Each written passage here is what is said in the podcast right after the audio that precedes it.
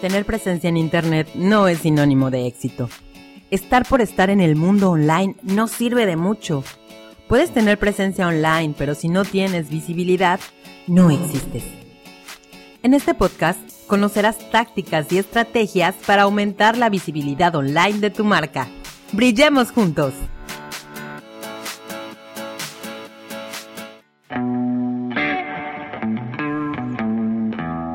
Hoy por hoy vivimos obsesionados con nuestras pantallas. Asistimos a las reuniones y vemos que los participantes se preocupan más por lo que está pasando en su dispositivo que en la misma reunión o en interactuar con los participantes. Comidas familiares en donde nadie se presta atención porque tienen el rostro metido en las pantallas. Para lo único que se prestan atención es para tomarse selfies. Y para rematar, sobre todo los adolescentes con los audífonos en los oídos. ¿Qué está pasando?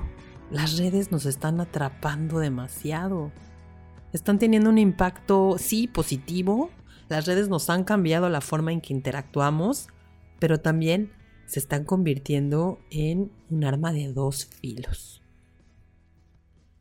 En el libro biográfico de Steve Jobs, escrito por Walter Isaacson, Steve Jobs él mismo confiesa que las pantallas de sus dispositivos móviles son negras y no de otro color porque en ellas se refleja el lado oscuro de la humanidad.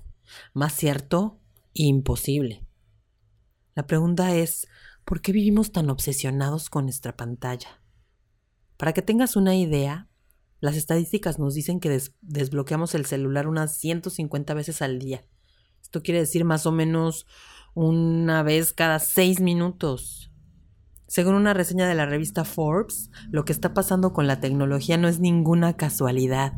Y solo para que tengas una idea, la Universidad de Stanford, la cuna de muchos fundadores de las empresas tecnológicas más importantes del mundo, está ubicada en el centro de Silicon Valley por una razón.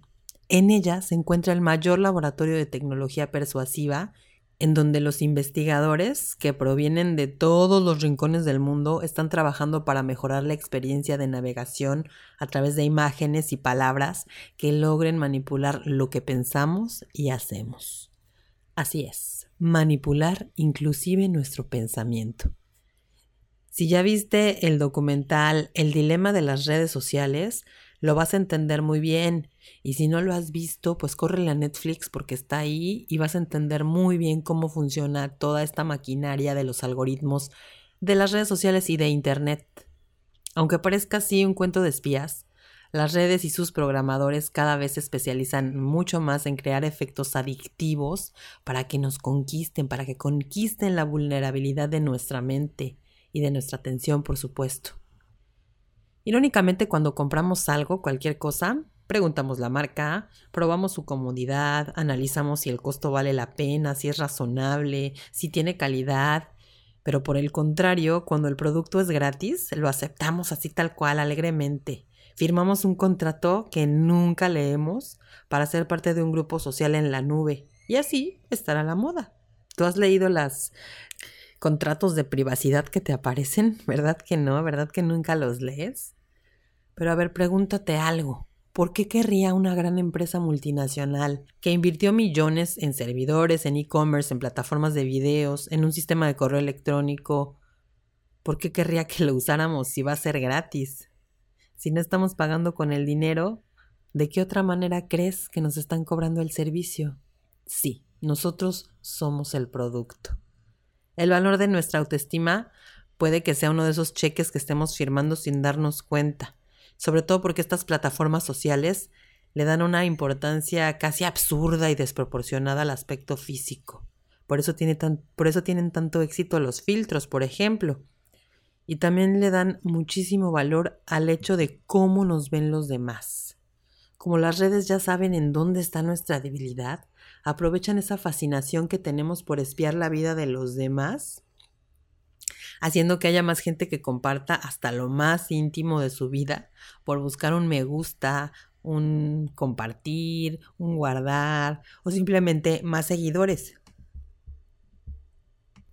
Y por supuesto monetizar el momento. Muchas veces simplemente quieren, quieren ir a algún lugar no por vivir la experiencia, sino por tomarse la foto y publicarla en sus redes sociales.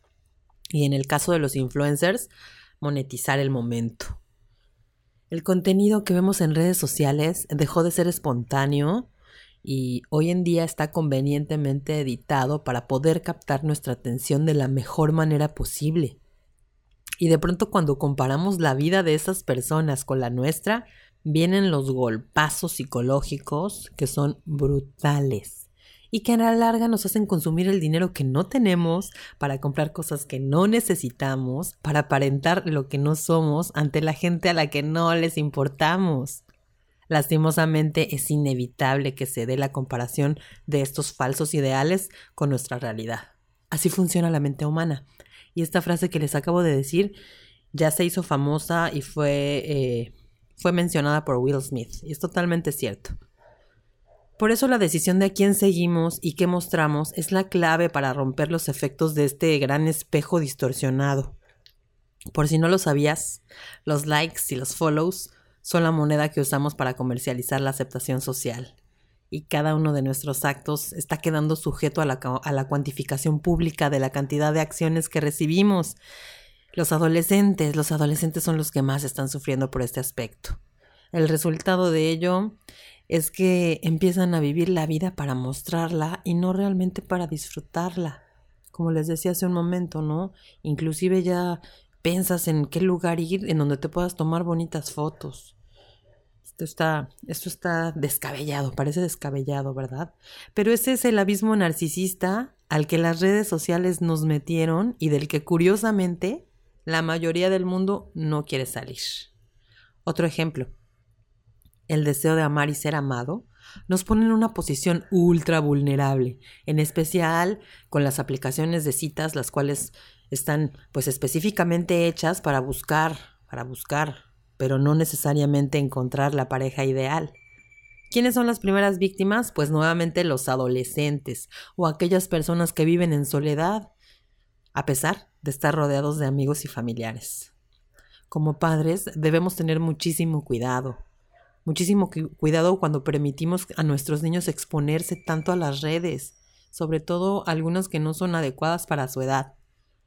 Lo más triste es que hay algunos padres que se sienten orgullosos de cómo sus hijos manejan los dispositivos y la facilidad intuitiva que demuestran, que por el hecho de alimentar y desplegar sus habilidades sociales ante los demás, las cuales van perdiendo a pasos agigantados al estar conectados todo el tiempo a una red, o a un videojuego que también es, es muy frecuente.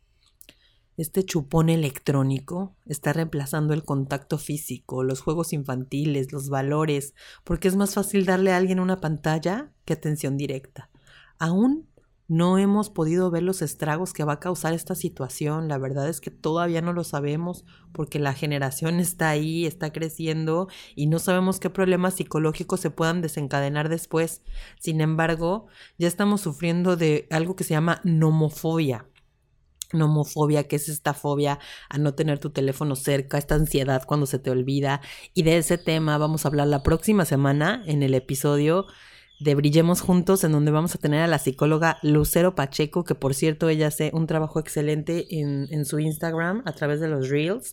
Y bueno, nos va a estar platicando de esto que es la nomofobia. Y por supuesto que también vamos a tener oportunidad de platicar, pues, eh, cómo le han funcionado esta campaña de Reels que ella está haciendo en sus redes sociales. Sígala en Instagram como Lucerina. La escuchamos la próxima semana.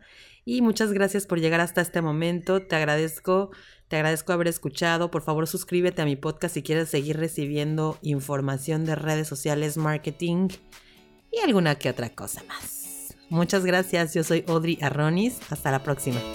Muchas gracias por escucharnos. Recuerda que tenemos un episodio nuevo todos los martes y los jueves. Síguenos en nuestras redes sociales, Audrey Media y Audrey Media Podcast. Hasta la próxima.